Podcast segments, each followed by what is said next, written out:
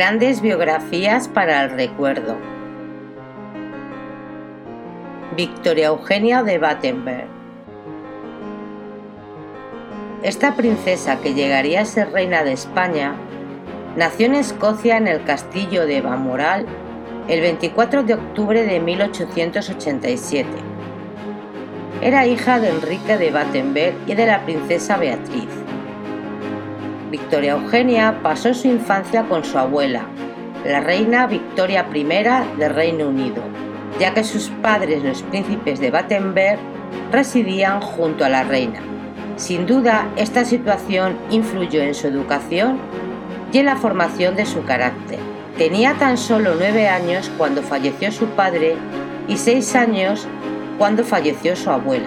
Su madre, la princesa Beatriz, viuda y huérfana, decidió retirarse de las actividades cortesanas y aceptó el nombramiento de gobernadora en la isla de White, trasladándose allí con Victoria Eugenia y sus otros hijos. Cuando Ena, que así la llamaban familiarmente a Victoria Eugenia, cumplió los 18 años, su tío, el rey Eduardo VII, decide presentarla en sociedad. Corría el año 1905 y se prepara un fastuoso baile en Buckingham Palace. Poco después, Victoria Eugenia asiste a una cena de gala en el mismo palacio, una cena que habría de cambiar totalmente su vida. 120 personas están invitadas a la misma. La razón no es otra que la de recibir al rey de España, un jovencísimo Alfonso XIII. Este estaba realizando una gira por Europa para conocer a las distintas candidatas a convertirse en reinas de España. Los nombres de las mismas ya habían sido seleccionados en Madrid por la reina madre, doña María Cristina de Austria. Según parece, Alfonso quedó impactado ante la belleza de Ena, y aunque se vio obligado a conocer al resto de las candidatas, su decisión ya estaba tomada. La villa de Madrid no era ajena a la búsqueda de la novia por parte de Alfonso, y el diario de ABC organiza a finales de 1905 una encuesta entre sus suscriptores tratando de averiguar cuál de las ocho candidatas posibles obtenía el favor de los madrileños. La elegida fue Victoria Eugenia de Battenberg. A principios de enero de 1906, la princesa Beatriz y su hija Victoria Eugenia, junto con otros miembros de la familia, se encuentran en Biarritz. El rey Alfonso XIII llega el día 25 de enero a San Sebastián e inmediatamente se traslada a la villa Moiroscot, lugar donde se aloja Victoria Eugenia junto a su madre. Allí solicitará a la princesa Beatriz la mano de Ena. Esa misma noche mandarían un telegrama a su madre. El texto decía así: Me he comprometido con Ena. Abrazos, Alfonso. El mes de marzo vuelven a encontrarse los novios. Esta vez será en San Sebastián, en el Palacio de Miramar. La ciudad se ha vestido de gala. En ella va a tener un lugar un acontecimiento trascendental. La princesa Victoria Eugenia, perteneciente a la religión anglicana, va a convertirse al catolicismo. La ceremonia sería privada, pero se le daría una gran difusión. Alfonso XIII se entrevista con el rey británico Eduardo VII y según algunos historiadores, este advierte a Alfonso de la posibilidad de que Ena pudiera ser transmisora de la hemofilia como descendente de la reina Victoria del Reino Unido. Es posible que se advirtiera, pero Alfonso estaba demasiado enamorado como para pensar en razones de Estado. El compromiso continuaría y se anunciaría la fecha el 31 de mayo de 1906. Pocos días antes de la ceremonia, la policía había comunicado al ministro de la Gobernación, conde de Romanones, que en los jardines del Retiro había sido grabada en el árbol a punta de navaja la siguiente frase: Alfonso XIII morirá el día de su boda. Romanones lo comunica al rey y se decide montar un operativo de vigilancia especial. Los príncipes de la mayoría de las casas reales europeas estarían presentes en la boda. El día 31 amaneció radiante. Las calles de Madrid estaban rebosantes de guirnaldas y banderas. Los balcones lucían colgaduras con los retratos de los novios y los madrileños, ya al amanecer, habían empezado a ocupar las aceras donde pasaría la comitiva real. rosas blancas adornaban el altar mayor de la iglesia de San Jerónimo. Tras la ceremonia, el cortejo formado por 41 carrozas avanza por el paseo del Prado entre vítores, aclamaciones y repique de campanas de la iglesia de Madrid. Continúa por Alcalá, cruza la Puerta del Sol y avanza por la calle Mayor. Es entonces, a su paso por el número 88, cuando un ramo de flores es arrojado sobre la comitiva y se produce un enorme estruendo. El vestido de Ena queda impregnado de sangre del lacayo que marchaba al lado y que muere en la explosión.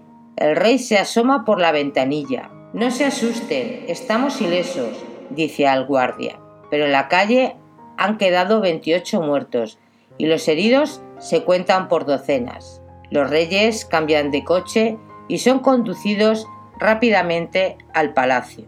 Y es así, con el vestido nupcial manchado con la sangre de las víctimas inocentes que la rodeaban, los ojos bañados por las lágrimas y el terror pintado en su semblante, como se iniciaba el reinado de Victoria Eugenia de Battenberg. Acostumbrada a una ciudad tan cosmopolita como Londres, Ena considera que Madrid es una ciudad muy provinciana. Tampoco parece que a los madrileños les guste su nueva reina. Su belleza es admirada por todos, pero los españoles la consideran fría, distante y estirada. Demasiado inglesa, suelen decir quienes la critican. Es posible que influyera el hecho de que el día del atentado, y a pesar de que fueron suspendidos el baile de gala y la mayoría de los actos, la templanza con la que Victoria Eugenia fue saludando a todos los invitados fue interpretada como frialdad. Había otras cosas que tampoco gustaban a la joven reina, para disgusto del pueblo español. No le gustaba la comida española. De hecho, ni siquiera el cocinero de palacio era español. Tampoco le gustaban los toros y consideraba que era un espectáculo terrible. No tomaba chocolate, que había sustituido por té, y fumaba, algo que ninguna dama española hacía, teniéndole que prohibir a Alfonso que lo hiciera en público para evitar habladurías. Tampoco la práctica del deporte era habitual entre las damas de la sociedad española, y Victoria Eugenia era muy deportista y practicaba habitualmente la equitación y el tenis. Además, Ena, acostumbrada a encargar sus trajes de gala a modistos extranjeros, por todo ello y a pesar de que su comportamiento era perfecto, la reina jamás logró el afecto mayoritario de los españoles. A finales de 1906 se anuncia que la reina está embarazada y es el 10 de mayo de 1907 cuando da a luz a su primero de sus hijos. Fue asistida en el parto por un médico español, el doctor Gutiérrez, al que se le concedería el título del conde de San Diego, pero también por un médico inglés, que había llegado a Madrid acompañando a la princesa Beatriz, madre de la reina, como observador profesional y, como no, la enfermera que la acompañó en todo momento también era inglesa. La llegada de este hijo fue una alegría. Era el heredero de la corona y se le impuso el nombre de Alfonso. Su aspecto era el de un niño sano y rollizo, pero siguiendo la costumbre de la corte española de circuncidar a los príncipes a los pocos días de su nacimiento, se procedió a hacerlo con el pequeño príncipe y según nos relata Balanzón, fue en este acto y ante la hemorragia que no cedía cuando los médicos diagnosticaron que el príncipe era hemofílico. A partir de entonces inicia el desamor de Alfonso XIII por la reina. Según José María Tavera, el rey había expresado en más de una ocasión, no puedo resignarme a mi heredero que haya contraído una enfermedad que traía la familia de mi mujer, no la mía. Un año después, Victoria Eugenia dará luz al segundo de sus hijos, un varón que recibirá el nombre de Jaime. Este infante también fue causa de preocupación y sufrimiento de sus padres por ser sordomudo. En junio de 1909 tuvo la reina su tercer parto, una infanta que recibió el nombre de Beatriz. Al año siguiente y al noveno mes de gestación, Ena da a luz a un infante que nace muerto. No se precisan las causas de la muerte intrauterina por parte de los médicos que asistieron a su majestad. Ya eran malas las relaciones entre los reyes, a pesar de lo cual Ena continuaba teniendo hijos. En 1911 la reina dará a luz una nueva infanta, que recibirá el nombre de Cristina. El parto se desarrollará con normalidad y será asistida por los médicos de la Real Cámara, entre los que no podía faltar el conde de San Diego. Dos años después, en 1913, Ena dará luz a un varón robusto y sano, este infante a que pondrán el nombre de Juan, y que llegará a ser en su día jefe de la Casa Real, llena de alegría, Alfonso, que ve una continuidad en su dinastía. No por ello las relaciones mejorarán.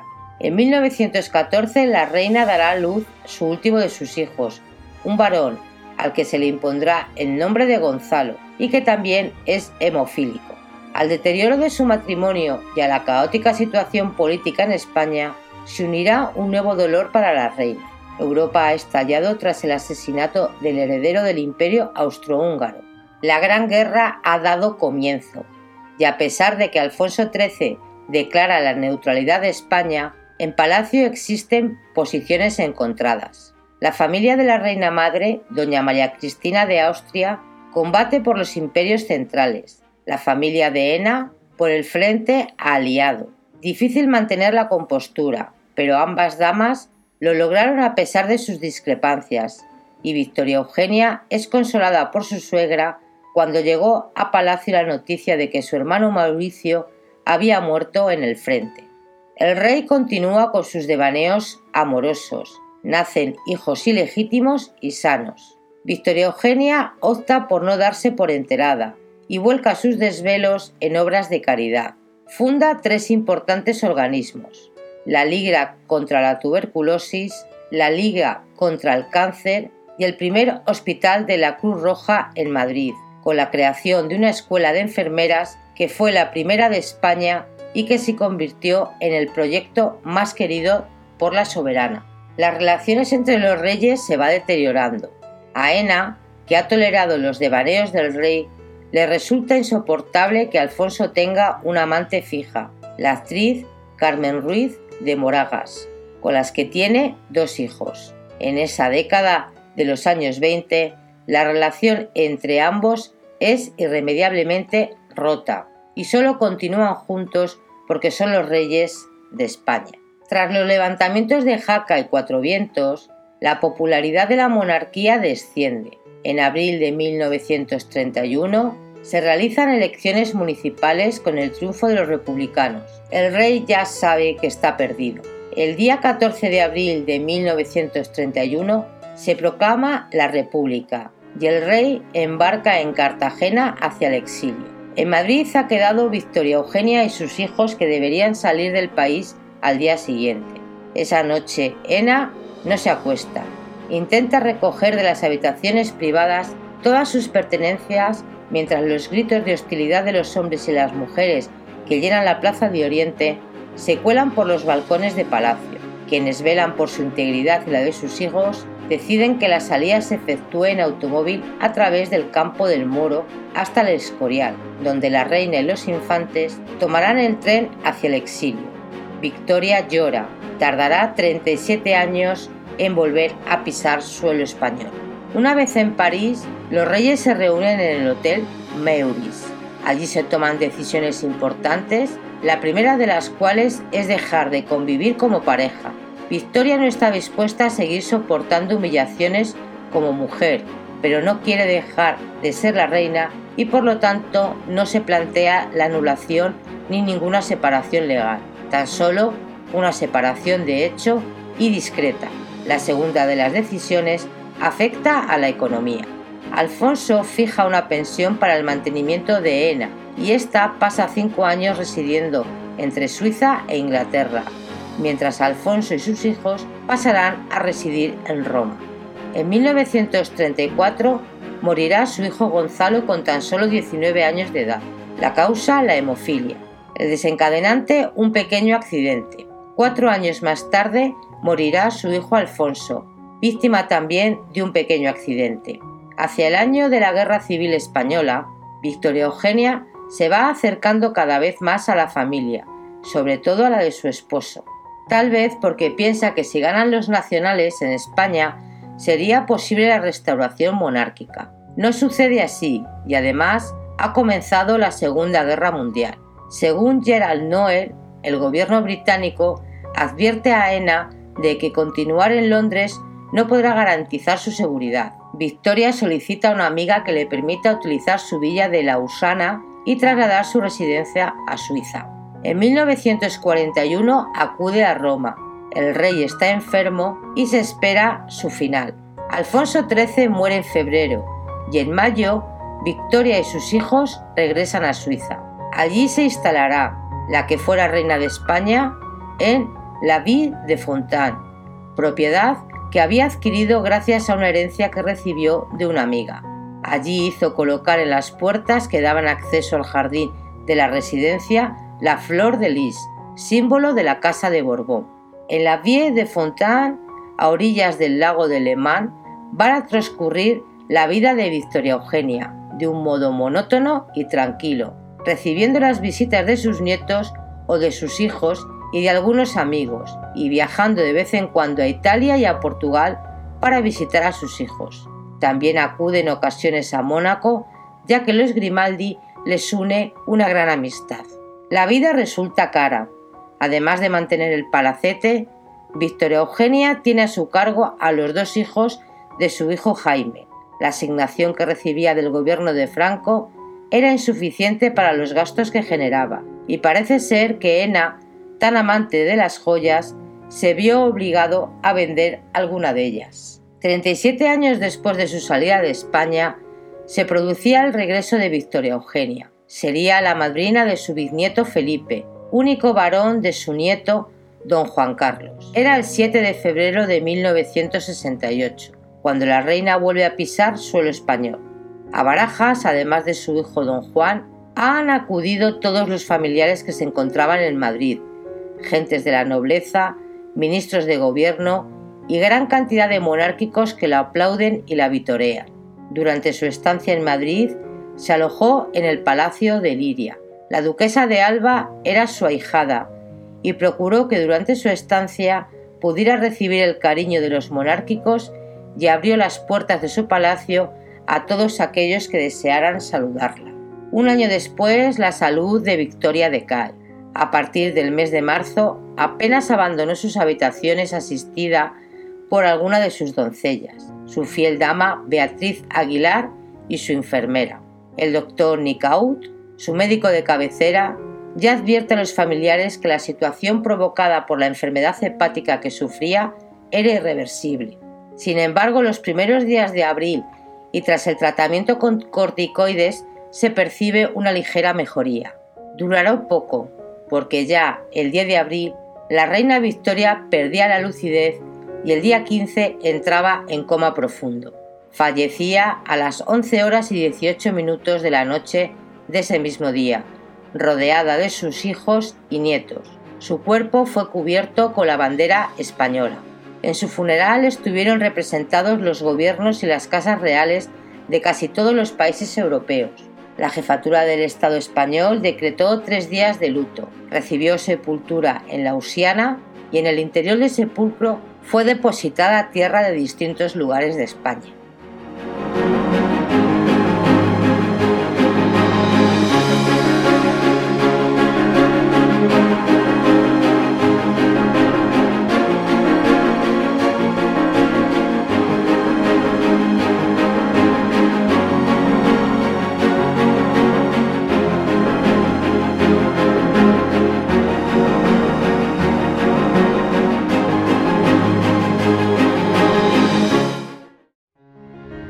Si crees que ha merecido la pena, suscríbete y comparte nuestros contenidos en tus redes sociales más favoritas. Haznos saber tus gustos, tu voz es importante y te escuchamos. Gracias y hasta el próximo vídeo. Te esperamos.